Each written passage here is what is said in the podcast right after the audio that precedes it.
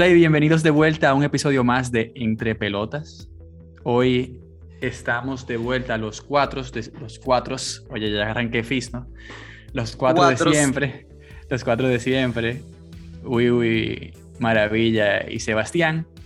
Eh, hoy no hay invitado, por desgracia, hasta cierto punto, porque a veces nos gusta compartir con gente nueva, pero nada, eso viene después. Muchachos, ¿cómo estamos? Oye, yo no sé si de verdad podemos decir que estamos lo de siempre, porque una vez falto yo, otra vez falta tú, después eh, tenemos, yo creo que esta es la primera vez este año. Puede no, creo que el primero, creo que el primero de este año. Que estamos los cuatro juntos. Sí, el, primero de este año tuvimos los cuatro juntos. Ah, verdad, verdad. y el, segundo de este año. El episodio del incidente. Ah, claro. ah, claro. Eso es verdad. Y ojo, que la semana que viene. El que, el, que le, el que, le, daba, el que le daba calor, que tenía calor. La semana que viene va a ser nuestro primer episodio del año presencial. Y ojo, que yo no sé si ustedes saben este dato. Si no me equivoco, la semana que viene. Creo que un año. El podcast cumple un año. Yes, yes, yes.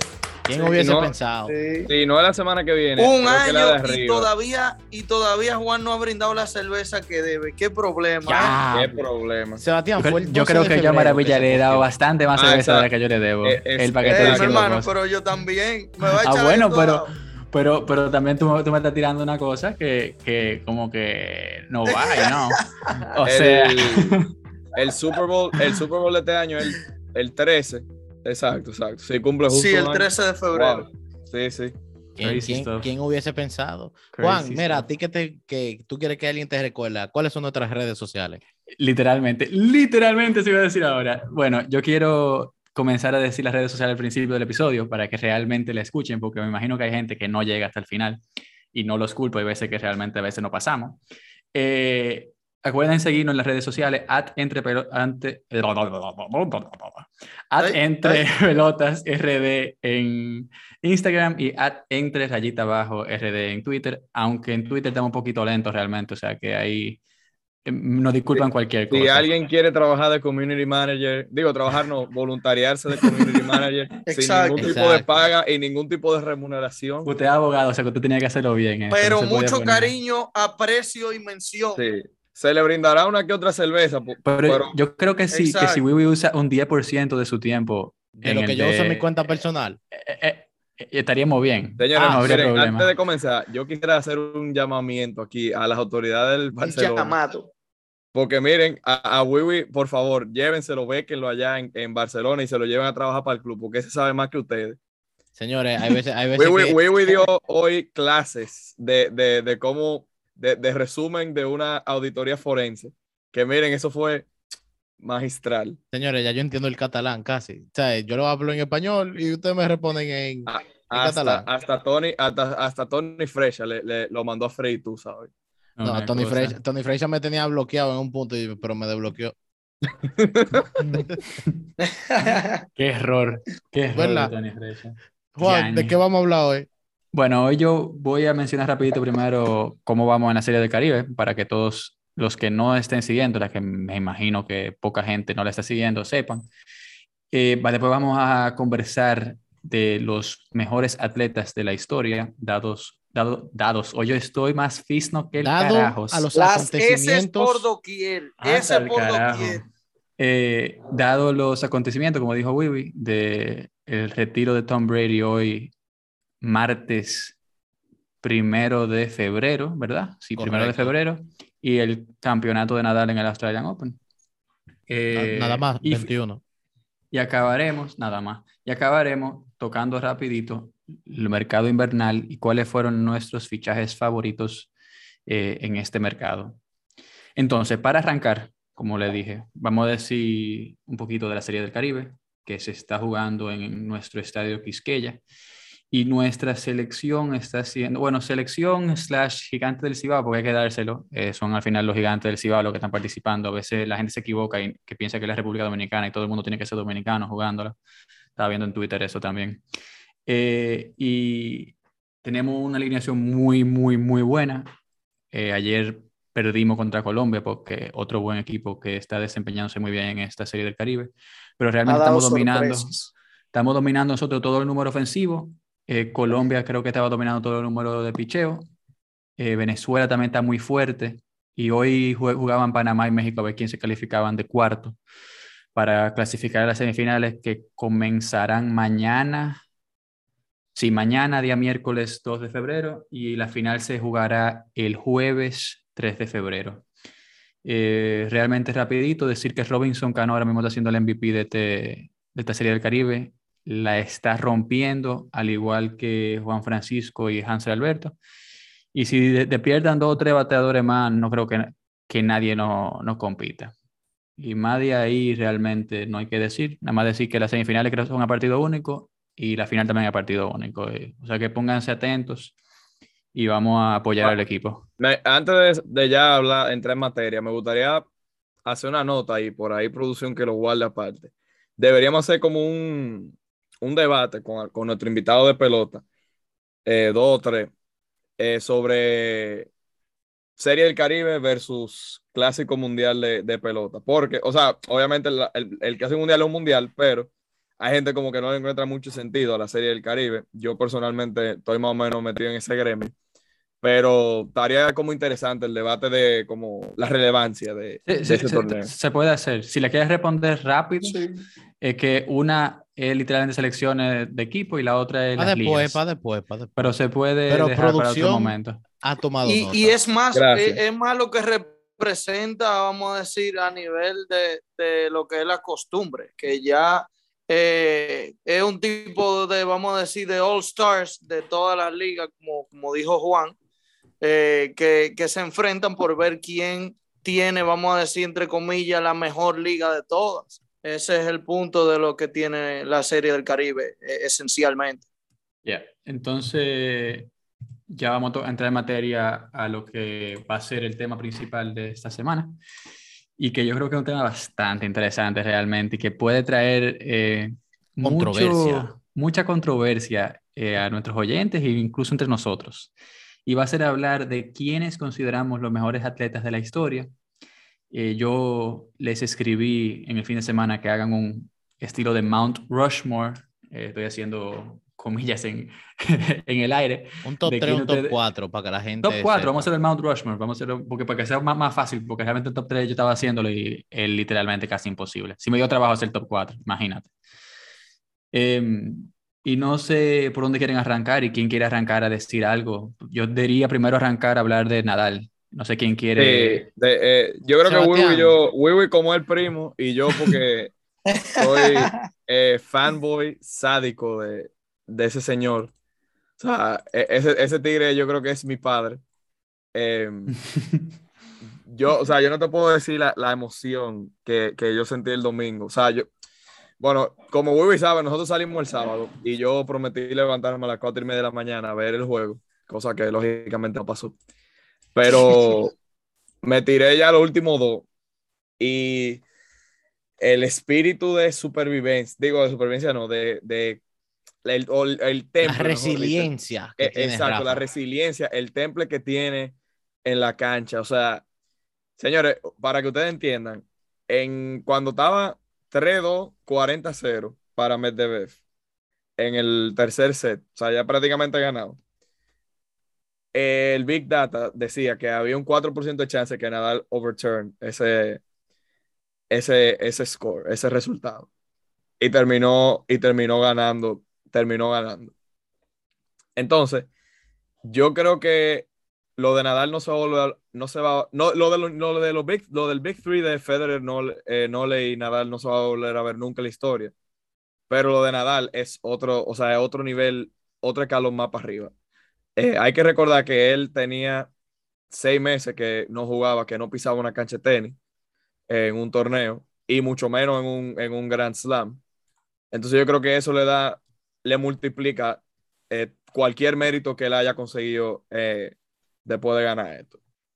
Em, o sea, de verdad, yo tenía desde que Fernando Alonso ganó su segundo, no, bueno, sí, dos momentos. Desde que Fernando Alonso ganó el segundo Mundial de Fórmula 1 y desde que Paya ganó el Mundial del 2010, que yo no brincaba tanto en mi casa. Y eso que era tenis, que el tenis tú sabes que como uno está como más tranquilito. Sí, realmente. Y no, y decir importante, no sé si, te, te voy a dejar a tú decirlo, si tú lo mencionas, lo, lo, que yo pensaba decir para, para, darte el chance de hablar un poquito de tu primo. No, yo creo que, como se ha mencionado, el primo eh, es increíble. Mira, que Nadal, yo soy más de Federer, porque, ¿sabes? Como que eso de la estética, como que para mí, como me, me, me, me, pinta más, pero lo de, Nadal, lo de Nadal es innegable. O sea, lo mejor de todo es que la recuperación después de la final, eh, o sea, después de cada partido, los tenistas se tienen que montar como una bicicleta estática para recuperar. Él no pudo. No, no, no. Él pudo y salió la foto de él hablando con otro, con otro tenista. Pero ¿qué tú piensas? Después de una final, después de lo que él hizo, que el Tigre como quiera haya seguido hacer eso. O sea, ese, como dijo Sebastián, el Tigre tiene la cabeza muy bien, muy bien puesta. Y él ahora, especialmente con lo que ha pasado con Djokovic, te apuesto que tiene sus ojos en, en el Roland Garros y cuidado. Bueno, yo bueno, lo único que sé es que Novak Djokovic me parece que desde que Nadal ganó se fue a vacunar. No sé qué me hace pensar eso. Y segundo, que quería mencionarlo, para mí lo más loco... Habla un poco más alto, Juan. Lo más loco de Nadal para mí, en lo personal, es que hace, en septiembre del 2021, él estaba en muleta. Y en diciembre de este año pasado, le acababa de dar COVID y le dio COVID bastante fuerte. Y él no había jugado tenis a nivel competitivo desde agosto del 2021. Y en su primer torneo de vuelta, nada más y nada menos, el Grand Slam de Australia, él viene y lo gana no voy a decir que lo ganó apabullantemente, porque realmente no fue así, tuvo muchos partidos difíciles, pero lo ganó. O sea, y le, le gana al jugador que le ganó a Novak Djokovic en el US Open el año pasado, la final. Para todo aquel que dice que porque no, Djokovic no ganó le fue más fácil, eh, el que, al que nada le ganó, le ganó a, al querido. No, y no, solo, no solo a Medvedev, que, que te ha llamado a ser el próximo heredero de, de uno de, de uno de estos tres. Ahí con ganó, le ganó a Berretini también, que es un tremendo tenista. O sea, como que el camino no fue para nada fácil. Para nada. Sí. Marash, ¿algo que tú quieras agregar de Nadal? No, Nadal, Nadal se merece eh, esa victoria de este Grand Slam. Su camino, como ustedes dicen, no fue nada fácil como la gente lo quiere pintar. Siento que se enfocó mucho el público en demeritar el torneo porque no estaba la presencia de Djokovic.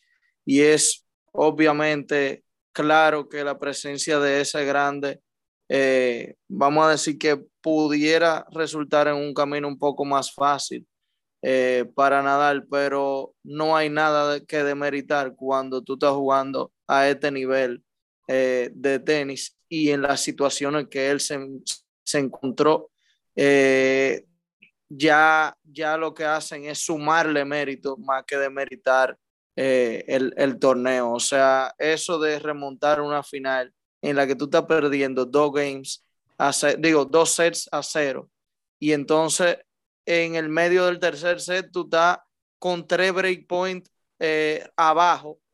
O sea, literalmente Medvedev hacía uno de esos breakpoints y ya era prácticamente misión imposible para nada. Y a pesar de todo eso, él se mantuvo con fe y se veía en su juego. Yo no sé si ustedes se fijaron la expresión que él tenía en su cara cuando se acabó el juego. Era como si él mismo estuviera sorprendido de lo que él mismo era capaz de hacer. No, y esa cara, él había hecho, definitivamente. Esa, esa cara se ve muy poco, muy poco. Usualmente tú ves la gente cuando gana como confident, ¿me entiendes? Y él, no, no estoy diciendo que él no lo estuviera, pero él, él estaba viviendo una hazaña que muy poca vez uno ha visto. Y de hecho me hizo recordar la misma final que tuvo con Medvedev, pero en el US Open hace unos dos años, eh, si mal no recuerdo, en la que estuvo también perdiendo 2 a 0. Eh, y, y, perdón, no, en esa ocasión era Medvedev quien estaba perdiendo 2 a 0 y tuvo una situación muy similar y casi le hace la hazaña a Nadal. Y se veía que Nadal no tenía la fuerza física para aguantar ese juego y de igual manera lo sacó adelante. Y entonces son momentos que eh, el, vamos a decir, el, factor común es, ese señor que está ahí adelante, que se faja y, y, se gana para estar en esos mismos momentos que ni él mismo se cree. Y ahora mismo, hoy por hoy, yo puedo decretarlo como el mejor tenista de la historia, a pesar de que a mí personalmente me gusta más Federer.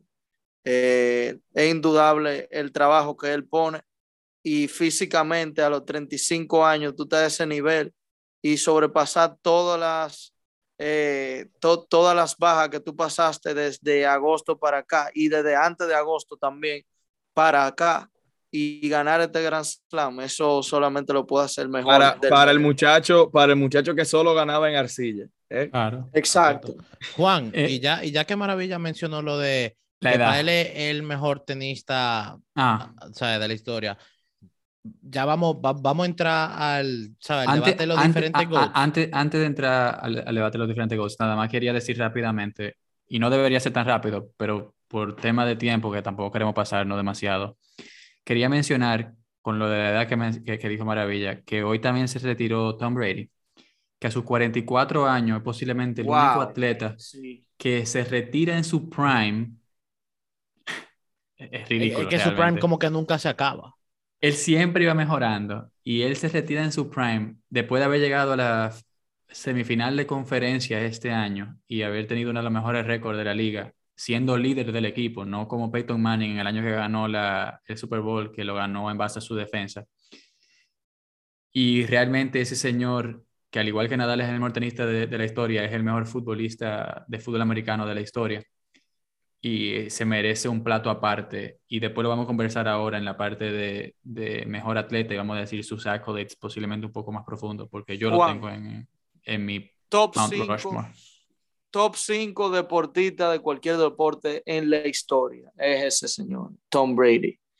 En, alguno, en alguna lista pudiera entrar en top 3, pero top 5 seguro es. Y ahí entraremos. Lo bueno, lo bueno de todo este debate es que, por ejemplo, para mí el GOAT tiene mucho que ver con los méritos deportivos, pero también, por lo menos para mí, influye mucho como es esa persona eh, fuera de la cancha o de la pista, del terreno de juego. Eh, y yo creo que todo lo que nosotros consideramos GOATs en sus respectivos deportes, aparte de ser uno deportista de otro nivel, también parecen ser como que, ¿sabes? Un humano buena gente que tienen una cierta virtud de que son ejemplares. Sí, eh, sí, sí, eso va a la mano. Completamente de acuerdo.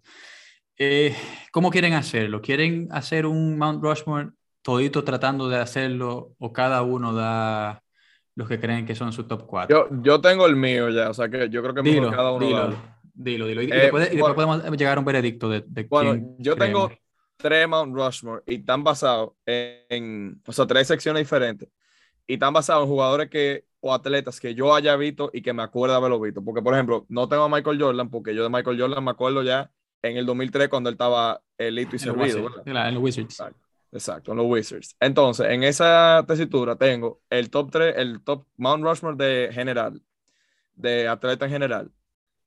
Tengo los españoles, porque sabes que los españoles se destacan, en, se han destacado en todo en los últimos 20 años. Y, y para ver si tú estás, como paisano mío, tú estás de acuerdo, Juan.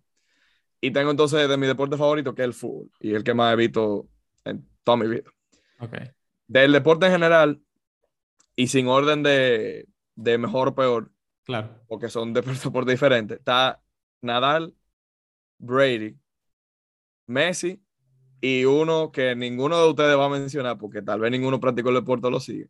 Y es Kelly Slater. Kelly Slater es em, un surfista profesional que ha ganado 11 títulos mundiales de, de la Liga Mundial de, de, Surf.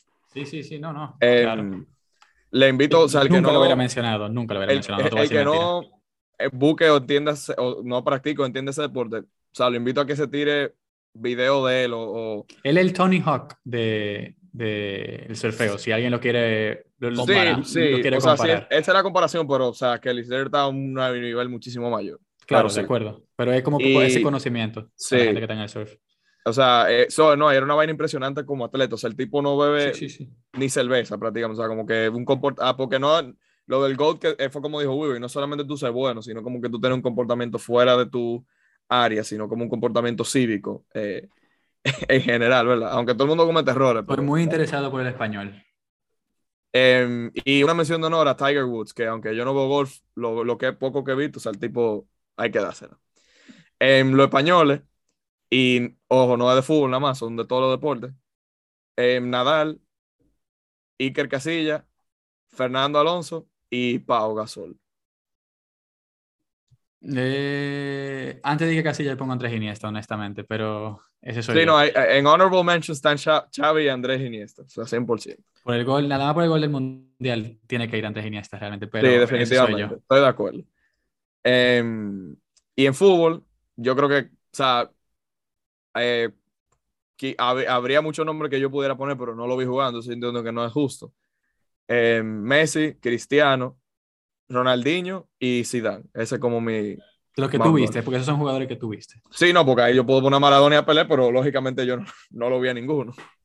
Se comprende, se comprende. Em, yo puedo decir el mío si quieren. Yo, nada más hice uno y lo hice, yo lo hice completo. Y para mí el Mount Rushmore de deportistas, dificilísimo de hacer realmente, porque puedo sacar y poner aquí a jugadores y nadie me va a argumentar, porque no hay forma de argumentarlo.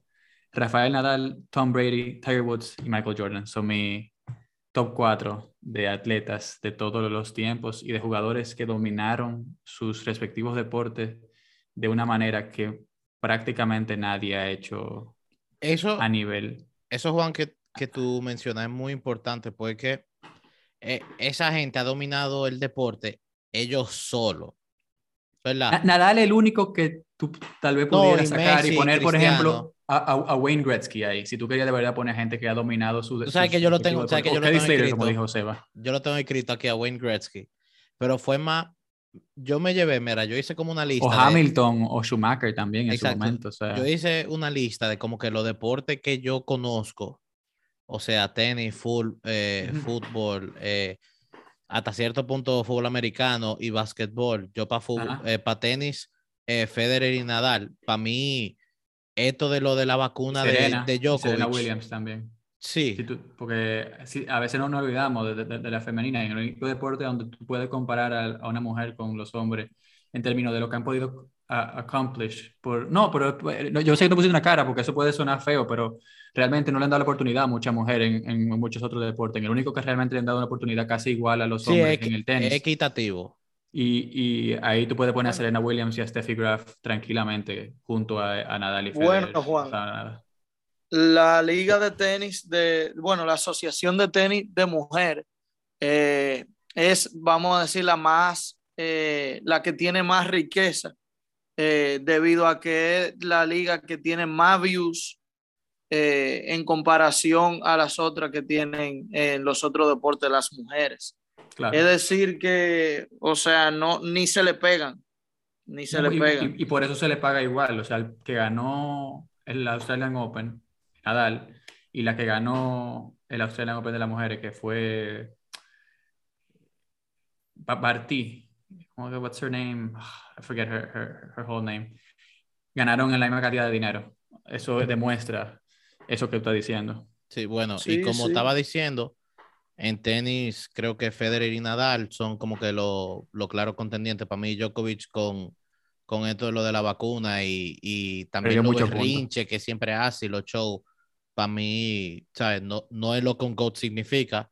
En fútbol, Messi eh, y Cristiano, que yo haya visto, obviamente están los Maradona y Pelé, eh, como, que como mencionó Seba. No, pero pero no podemos ser doble cara. Si estamos quitando a Djokovic, no puede estar sumando a, a Maradona y Pelé, de por Dios.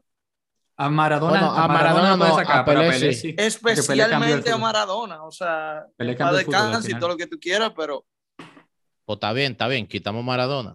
Y para mí es el mejor futbolista de todos los tiempos. Oye, pero ¿cuál es tu Mount Rushmore entonces? Y, y nada, eh, fútbol americano es rápido, es que me sigue interrumpiendo, coño.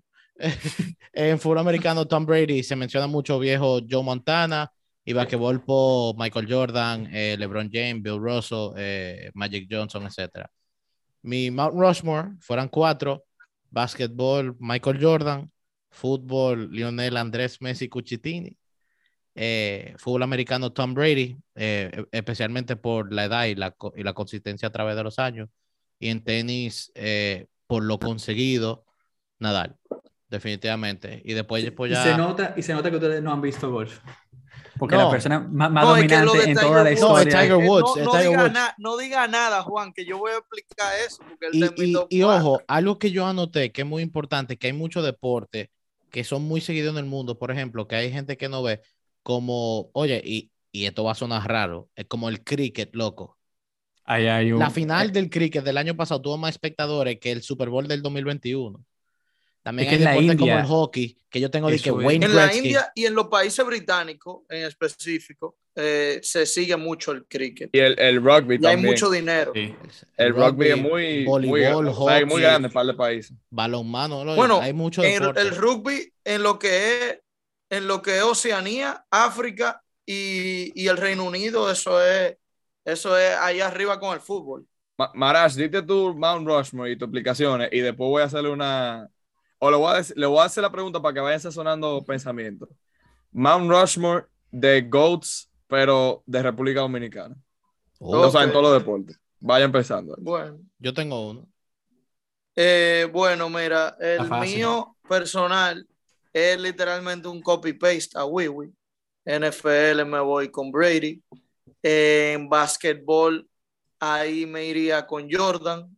Aunque si nos vamos al criterio de ética, pues bueno, ahí cojo a LeBron James, que de hecho también tiene puntos para estar arriba, pero Jordan. En fútbol, Messi, pero lo mismo que en el caso de Jordan y LeBron, yo se lo daría a Cristiano si, no si, uno hablara de, de, la ética que tiene. Eh, para, para consigo, o sea, como él se maneja para lograr subir a estar en el nivel que él ha logrado. Y, y en el tenis Nadal, eh, ya, ya me expliqué por qué eh, lo pongo a él. Y ya en mi orden personal de goals, pues yo tengo como número uno a Messi, número dos Brady, número tres Jordan y número cuatro Tiger Woods. Y Tiger Woods, Tiger Woods lo pongo en cuarto porque su deporte es el golf. Pero eh, lo que él ha logrado con el golf, y yo creo que la, la temporada en la que él, estuvo en su pick real, eh, yo creo que él fue el más avasallante de todos. O sea, si él hubiese mantenido esa forma a través de su carrera, yo diría que él es el número uno de todos, de todo lo que yo mencioné porque es que de 2004 a 2009, corrígeme Juan, si, estoy todavía dentro de lo que es su pick real. No, su, pero del 2004 a 2009. su pick, pick, pick fue 2001 a 2002. O sea, ahí es que él era realmente un jugador que si tú te pones la, estadística, su mejor año fue el 2001 y 2002.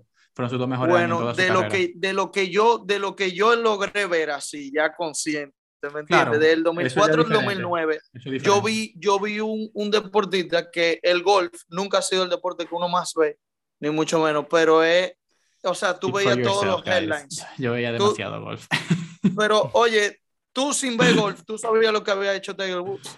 ¿Me entiendes? Y ya solamente, solamente eso ya te indica la grandeza de lo que él estaba haciendo en ese deporte, siendo el único negro, literalmente, que, que, que, que la gente iba a ver allá a jugar, porque estaba BJ Sin, pero el BJ Sin no era un tipo tan seguido como lo que era Tiger Woods, y por eso es que se dice que ese tigre revolucionó el deporte, o sea, el tigre traía a la gente homeless ahí a verlo jugar y bocear. Claro, y, bueno. Y, antes de cruzar al próximo tema, quiero responder lo de Sebastián porque me pareció muy interesante. Eh, voy a comenzar. Yo tengo tres. Eh, personalmente tengo Félix Sánchez, eh, Marco Díaz y Sammy Sosa. Y Sammy Sosa tengo una razón muy específica porque lo puse. No sé si quieren que me explique ahora o después. Eh, explícate, Pero lo puedo hacer rápido. rápido. Eh, en una época donde la pelota tuvo en una baja muy grande lo que fueron Sammy Sosa y Mark Maguire carrearon la MLB completa.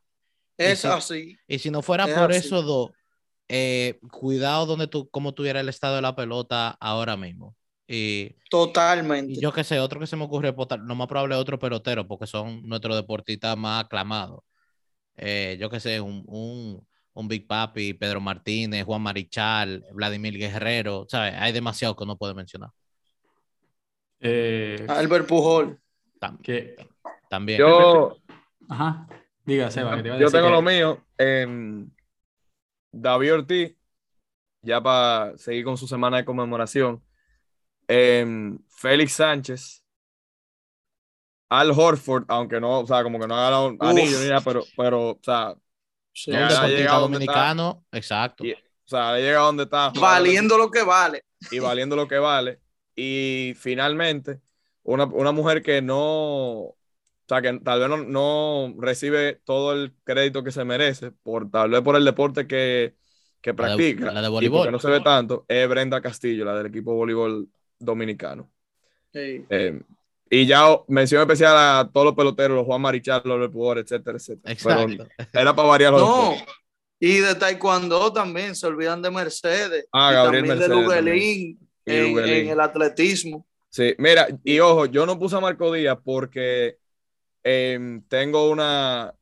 tengo mis reservas sobre él como persona y, como, y como deportista. Por, como, como persona no lo voy a decir, pero como deportista, eh, muchos nadadores que yo conozco que nadan en piscina, que se tiran su, su 400 metros, whatever. Em, obviamente tú no puedes quitar lo que él hizo de cruzar todo sonado a mano abierta, pero lo desacreditan mucho.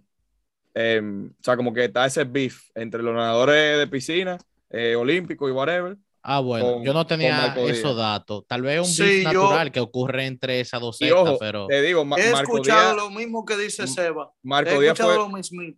Marco Díaz fue mi ídolo por mucho tiempo y lo conozco personalmente, pero de verdad, o sea, como que como persona me ha decepcionado mucho en los últimos años. Ok, maravilla. ¿Cuál es tu top 3, top 4 dominicano? Aunque ya mencionaste varios.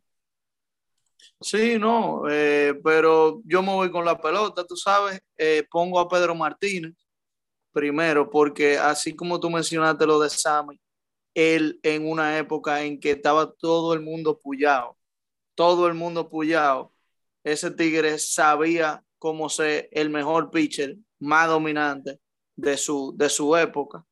Entonces le pongo el número uno, número dos a Sosa por la misma explicación que tú diste. Y número tres hay que ponerse a Félix Sánchez porque eh, ha sido el mayor ganador de medalla de oro para la República Dominicana y eso es trascendente. Ya después yo se lo doy a la Reina del Caribe, el cuarto lugar, la, eh, la mención honorífica como un equipo total. Se lo doy a ellos. ¿Y usted, señor Juan? Eh, yo primero nada más quería decir que me equivoqué con el Tiger Woods en el año 2000, eh, que él era completamente ridículo, que hizo el Tiger Slam entre el 2000 y 2001. Y de lo de República Dominicana. Más alto, por favor. Eh, uno, Pedro Martínez dos David Ortiz, tres Félix Sánchez y cuatro Juan Marichal. me parece, me parece bien y me parece una pregunta excelente improvisada de don Sebastián Linera. Y ya con eso acabamos el tema de los GOATs y cruzamos para el tema del mercado invernal en el mundo del fútbol. Eh, como ustedes sabrán, si siguen el deporte del fútbol, ayer 31 de enero cerró el, bueno, no, hoy, eh, febrero, el primero de febrero, cerró el mercado invernal. Em, y nada más le tengo un par de preguntas a los Tigres. Em, número uno, ¿se reforzaron sus equipos? Uno, si no, les hubiese gustado que su equipo hubiese fichado a alguien. Y si sí, eh, ¿a, quién, qué fue que, ¿a quién fue que ficharon? Eh, bueno, yo, podemos, ir rápido, ¿eh? Porque... No, yo, y yo creo, que, yo creo que yo voy a hablar por Juan, o sea, literalmente. O sea, no fichamos, lógicamente. Y si hubiéramos tenido que fichar, eh, yo hubiera fichado un lateral derecho. Juan, ¿qué te opinas? Prácticamente estoy en completo acuerdo. Pero yo no hubiera fichado a nadie. Ah, yo ni siquiera hubiera fichado a un lateral derecho porque yo creo que Odriozola va a venir muy bien la temporada que viene, que está haciendo una muy, muy, muy buena temporada. En la el, problema, el problema es ahora el problema es, que, es, que, siempre viene Odriozola y, y, y Lo que pasa es que, es que también eh, los fichajes de invierno están súper overrated y casi siempre acaban siendo un gasto más que cualquier otra cosa. Es muy difícil que, que, un fichaje de invierno acabe siendo importante durante la temporada porque no llegan nunca a aclimatarse al equipo. Sí, en eso tú tienes razón. maravilla, eh, uno de tus 89 equipos fichó a Bueno, el Barcelona tuvo movimiento ese tú me lo puedes dejar si tú quieres. Dile Manchester United, maravilla, a ver si oh, enfócate en el United. Ah, movimiento. Iron Man. Iron Man. Volvió Iron Man, señores. Después de eh, en, lo que, en lo que Iron Man se arregla, un, hablando del United, un, un gran fuck you a Mason Greenwood de parte de aquí. No, es que el Manchester United solamente. El, no, no se oye. ¿Aló? Aló, maravilla. Ahora, ahora, ahora creo que te oye. No se oye, no se oye. Ahora, sí, ahora, sí, vamos, seguimos. Ya, ahora sí te oye. Y volvió. Otra vez. Entendí, pero bueno, eh, no puedes. Bueno, señores, en lo que Maravilla arregla sus problemas técnicos. Puede ser, no puede ser. Eh, aló. Aló. Señores, yo aprovecho y pongo. Vaya, vaya, vaya voy, a decir lo que pasó en el mercado de ficha del, Barça, que fue uno de los equipos más movidos eh, de este mercado invernal. Eh, firmamos por un récord histórico del club, cuatro jugadores en el mercado, que fueron Dani Alves, Ferran Torres, Adama Traoré, cedido por seis meses, y lo de Aubameyang todavía está por ver si son seis meses con opción a un año más. No, no, eh, no, a ver cómo es. Pero es un fichaje. Es un fichaje libre, porque él se desvinculó con el Arsenal. Según lo que yo he entendido, y estaba leyendo un artículo, hay una página que se llama Use Sport, que es como. 18, 18 meses que tiene. Sí, hay una página que, que se llama Use Sport, que es relacionada con fútbol y derecho. Y ellos estaban diciendo, tú ves que lo de Aubameyang no se ha oficializado. No. Y la razón es porque se le dio, como dice Juan, se le dio la carta de libertad del Arsenal. Y eso le permite a él le permite al Barcelona ficharlo en cualquier momento, o sea, o sea, inscribirlo en cualquier momento, o sea, lo puede inscribir mañana y está perfecto. va a ser un free transfer ahora. Exacto, un free transfer, o sea, él va a ir permanentemente al club por 18 meses o lo que sea. Pero no se puede inscribir mañana, no es tan fácil, le, falta el sueldo. Que ya no tiene nada que ver con ese divorcio que haya tenido Aubameyang eh, con, con el Arsenal, o sea, económicamente lo mejor. Claro, ahora maravilla, ya que te escuchamos, eh, el United, el United no tuvo ninguna movida en cuanto a inquiries, eh, solamente hubo departures. Eh, entonces, vamos, a comenzar, vamos a comenzar por Van de Beek. Van de Beek se fue eh, en un préstamo hasta fin de temporada, le queda mucho su contrato y de lo que escuché, Ragnick le quiere dar ese chance para que pueda lograr entrar como titular la temporada que viene. Él no quería sentarse a esperar la titularidad esta temporada porque tiene la mundial en juego y quiere jugar lo más posible. Me parece muy bien eh, que se vaya para donde Lampard y el Everton. Eh, se fue también eh, a Matt Diallo al Rangers. Muy buen movimiento porque ese es otro que también tiene mucho futuro en el United. y forzosamente se ha ido Greenwood por razones que dan mucha vergüenza, mucha vergüenza como fanático del club y, me imagino que para todos sus compañeros también es una vergüenza que lo han empezado a unfollow, pero no quiero eh, pasármela hablando de eso.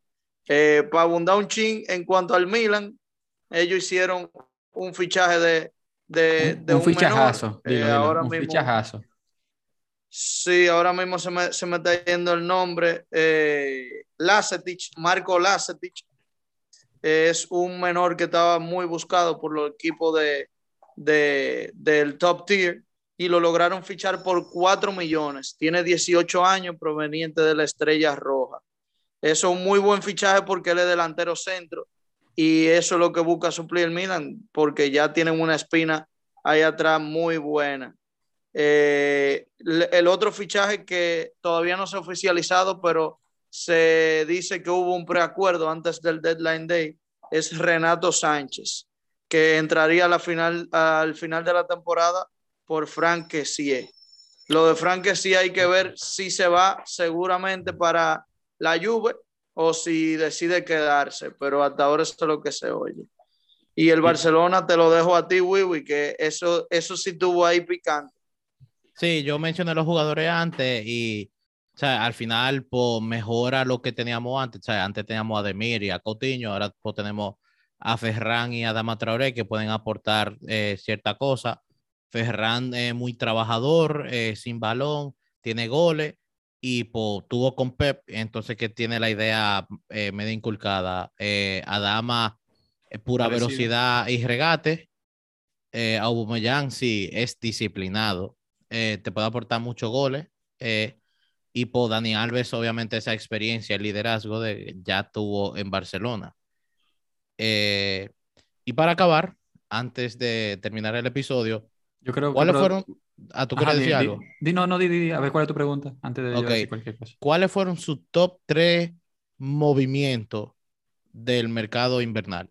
Yo voy a arrancar de una vez y yo nada más quiero decir los tres equipos que yo creo que mejor se movieron, que fueron la Juventus, el Tottenham y el Newcastle. Y creo que los tres van a cumplir su, cometido. La Juventus va a quedar top 4, especialmente con el fichaje de Dusan Blajovic. Posiblemente el segundo mejor delantero centro joven después de Erling Braut Haaland. Y cuidado si. Muy parecido, ¿eh? En el número uno, porque para mí tiene un nivelazo, fichajazo, fichajazo 100%, porque tiene nada más que suena menos que, que Haaland.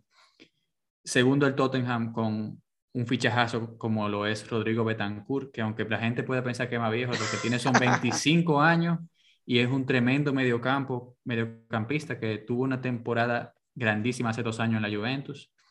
Y si lo vuelve a hacer con un, con un entrenador como Conte, puede ser muy, muy interesante. Y el Newcastle que se salva, para mí, con fichaje como el de Bruno Guimaraes, que le va a dar mucho, pero mucho eh, talento a ese mediocampo, y a Chris Wood con ese trabajo que puede hacer en la delantera.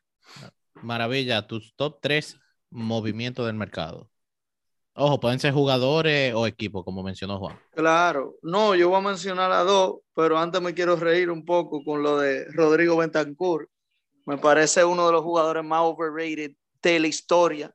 Exagerando un chin, tú sabes, porque ese tipo para mí es un jugador muy Si te hubiera tirado el juego de hoy. Un debate, un debate para otro día, señores. Un debate para otro día. Eh, número uno, la Juve con Blajovic y no solamente eh, Blajovic, sino Denis Zakaria. Refuerza enormemente el mediocampo de la Juve. Es un total makeover. Y yo creo que incluso si tú eh, te fijas bien en los nombres que tiene la Juve y cómo están jugando últimamente, puede ser que puedan atapujar como caballo negro para la Champions, pero eso es una conversación para otro día.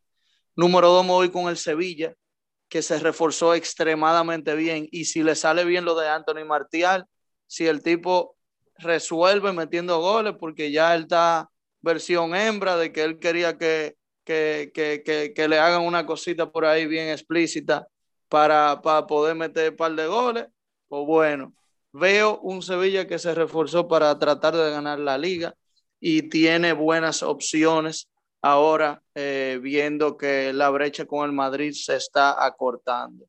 Y bueno, número tres, el Newcastle también. El Newcastle se gastó unos 105 millones eh, de... 110, si no me equivoco. 105, 110, va por esa cifra. Eh, en fichajes que refuerzan zonas que ellos sí necesitaban reforzarse. Entonces, Sí, sí, yo veo que ellos, como dijo Juan, van a lograr su cometido de mantenerse arriba. Ya tienen la batuta eh, de poderse mantener arriba, de sacar los resultados que tengan eh, que sacar. Y bueno, yo entiendo que eh, esto le va a poder ayudar a, a, mantenerse y crear una base para una plantilla que pinta para Champions en, dentro de poco. Sebastián. Sí, em, en mi caso yo nada más tengo jugadores de, o sea, los top tres fichajes. Em, uno le va a gustar mucho Juan, pero lo voy a dejar para último. El primero es Dele Ali al Everton. Yo creo que es un tremendo movimiento para para el equipo que está construyendo Lámpara o que va a querer construir Lámpara en el futuro junto con Van de Beek. El segundo es Giovanni Lo Celso del Villarreal con Emery, que creo que lo va a poner a jugar como es. Y el número uno en mi lista es el señor clásico delantero inglés, Mr. Jermaine Defoe al Sunderland. Diañe, gracias. Eh, Hace mucho que yo no menciono a Sunderland aquí, aunque yo lo sigo siguiendo. The, boy is back. Ah. no, yo, o sea, yo creo que. ¿Cuántos años tiene él? Como 38 tiene que tener ya. ya, ya es un veteranazo. Viejo. O sea, él había vuelto como veterano. Imagínate ahora. Pero déjame ver, para, déjame buscarlo rápido. Para para seguir. Eh, para seguir ya termina. Proviene del Rangers. Proviene del Rangers. Bueno, él tiene 39 años, porque ustedes entiendan. Pero Em, al nivel que está, o sea, en el nivel que está jugando el Sunderland, que es la League One, yo creo que él puede. No, él, puede, hacer a llegar a la Championship, que estamos en tercer lugar. Y lo eh, metieron a este fin de semana. Él puede hacer guillo, él puede hacer guillo, yo creo. Estoy, estoy 100% de acuerdo. Uh, eh, y nada, exacto. Por último, em, obviamente tengo que mencionar al Barça. Eh, dentro del contexto que el club está viviendo ahora mismo, creo que no hemos movido eh, súper bien. Hemos conseguido unos deals que sean corto, largo plazo, nos benefician ahora y a, largo plazo que van a hacer, yo creo, si soy honesto. Creo que al corto plazo no va a cambiar mucho la situación, pero el largo plazo. sí, pero lo importante ahora es la puja eh, para entrar entre los cuatro primeros. Y creo que los fichajes nos pueden haber ayudado. El segundo, más un jugador en concreto, que es Vlaovic, creo que estoy copiando a casi el mundo entero. Eh, parece que el delantero que está llamado a dominar la Serie A por, en, por los próximos dos años. Y me encanta porque el Tigre parece que lo sacaron de los años 90. O sea, el Tigre full, eh, parece un Tigre clásico. Y por último, algo que tal vez ustedes no puedan esperarse, el appointment de Frank Lampard como entrenador del Everton, a mí personalmente me gusta mucho por una simple razón. Creo que es su primer año en el Chelsea con una plantilla X, se pudiera decir. Eh, sobrepasó las expectaciones de mucha gente, pero lo del en el Chelsea, eh, vamos a decir que no son muy pacientes. Creo que Lampard se merece otra oportunidad en la, eh, en la Premier League y con una plantilla de similar nivel a la que él tenía, especialmente con los refuerzos ahora de Dele Ali, de Van de Beek, puede, puede hacer cosas bonitas en el Everton y ojalá le tengan paciencia y confianza en el club de Merseyside. Y, y, uno más para terminar, Julián Álvarez del Manchester City, no, no olviden ese nombre. Se viene, la araña. Y el nuevo llévatelo, llévatelo el episodio. Me lo llevo, me lo voy a llevar. Señores, eh, muchísimas gracias por escucharnos nuevamente. Esperemos que estén con nosotros la próxima semana, donde lo más probable ya estemos en persona y celebrando eh, nuestro primer año eh, completo.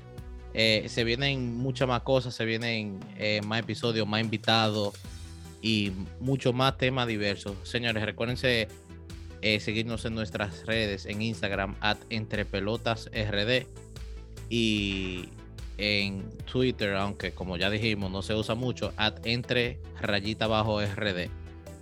nada, yo creo que eso es todo. Señores, un, un adiós, un bye bye. Bye bye. Ciao, ciao, ciao, ciao.